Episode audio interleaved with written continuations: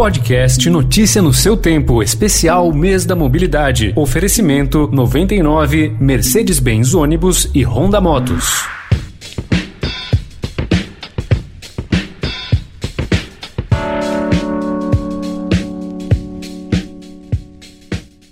Você que nos ouve agora e tem um carro, provavelmente já parou o seu veículo na rua, seja em uma vaga gratuita ou em uma paga, aqui em São Paulo conhecida como Zona Azul. Atualmente, a capital paulista dedica 5 milhões de metros quadrados de espaço público para o motorista estacionar o carro. Ao olhar esse cenário, mestre em política urbana pela Universidade de Columbia, em Nova York, João Melhado, pensou em criar o estudo A Cidade Estacionada tive a ideia de fazer esse estudo justamente quando eu estava caminhando pela cidade é, e as calçadas eram super estreitas, e enquanto isso, os carros estacionados na rua tinham muito mais espaço do que o pedestre.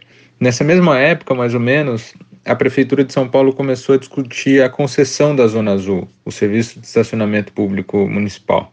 E eu achei que era um ótimo momento para estudar essa política pública mais a fundo. Foi aí que eu comecei a fazer o estudo A Cidade Estacionada.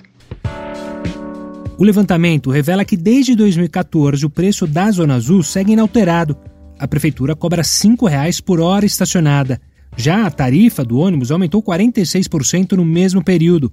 Para João Melhado, esse é só um dos exemplos de como a Zona Azul é mal gerida. Em resumo, são Paulo e a maioria das cidades gerem muito mal um dos principais espaços públicos disponíveis nas cidades, que é justamente o estacionamento. Em São Paulo, por exemplo, a área destinada para o estacionamento público, a Zona Azul, é, representa quase três parques Ibirapueras. Ou seja, é como se a gente fechasse o Parque Ibirapuera, um dos principais da cidade, tirasse todas as árvores e colocasse ali é, estacionamento público. É dramático né? afinal de contas.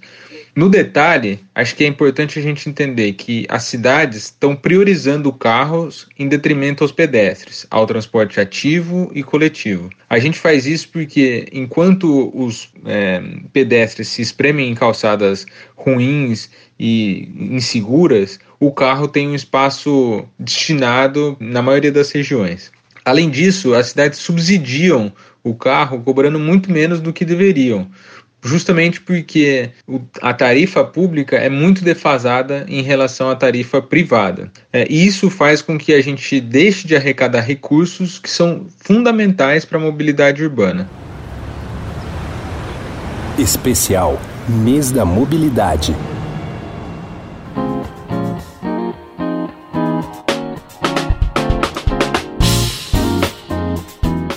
Ao estudar quase 650 estacionamentos privados em ruas onde há zona azul, João concluiu que as vagas privadas custam quase duas vezes e meia mais que as públicas. O que está por trás disso é o que a gente poderia chamar da ditadura do carro. Como a gente vê no Brasil em tantas coisas, o carro sempre tem prioridade frente ao transporte coletivo e ao pedestre. Muitas vezes, como é o caso do estacionamento público, a gente privilegia o carro sem nem se dar é, conta do que está fazendo. Cobrando mais pelo, pelo transporte coletivo, a gente incentiva as, as pessoas a optarem pelo carro individual. Isso gera mais trânsito, mais poluição, mais desigualdade, além de diversos outros fatores negativos para a cidade. Onde hoje vemos uma vaga de estacionamento público, poderíamos ter uma calçada mais larga e mais segura, uma faixa exclusiva para ônibus ou para bicicletas, espaços de lazer e convívio, como são os parklets, áreas de embarque e desembarque para aplicativos de transporte. Poderíamos ter food trucks ou espaços para os vendedores de rua, que existem e devem ser bem alocados, porque senão eles atrapalham o trânsito. E tantas outras coisas melhores do que inutilizar o espaço público para estocar uma tonelada de aço poluente, como é o caso do estacionamento público.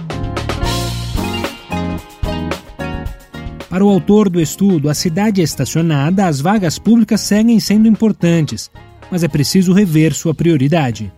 Isso não significa que a gente não deve ter mais vagas para carros. Em alguns lugares, vagas para carro continuam sendo fundamentais e importantes. É, lugares, por exemplo, de difícil acesso. Essa simplesmente deve ser a última prioridade dos, dos, dos, gestores públicos, porque é a opção menos coletiva possível. A gente deve priorizar primeiro o pedestre, depois o transporte ativo, depois o transporte coletivo e só depois o estacionamento é, público para carros privados. João aponta ainda novas práticas para gerir de maneira mais moderna e eficaz a Zona Azul. Aqui vão algumas recomendações para melhorar a gestão desse espaço público, que é um dos mais importantes e relevantes nas cidades. Primeiro, a gente deveria repensar o uso desse espaço. Será que não tem iniciativas melhores para a cidade e para a coletividade do que usar uma grande área pública para o estacionamento de carros? É, eu entendo que sim.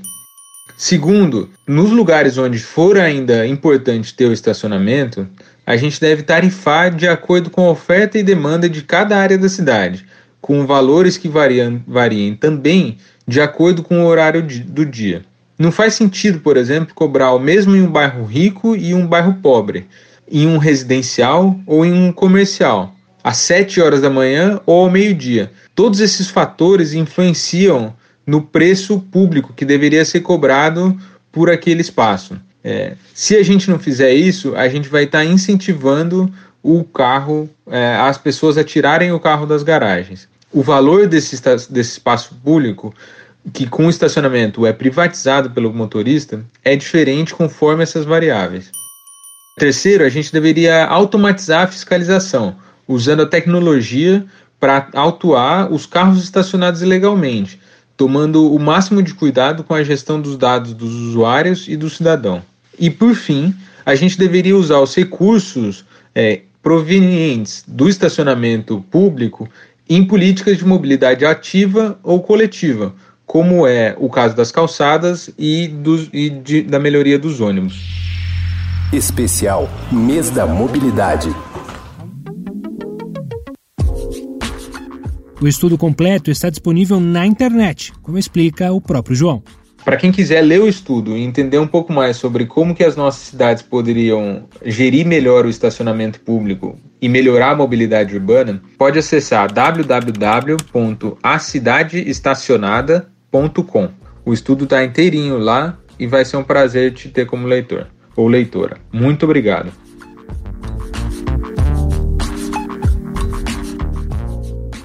E amanhã você ouve da Alessandra Romano mais um episódio do Mês da Mobilidade, dessa vez sobre o uso das bikes nas periferias. Eu sou o Gustavo Toledo, obrigado pela companhia. Tchau, tchau.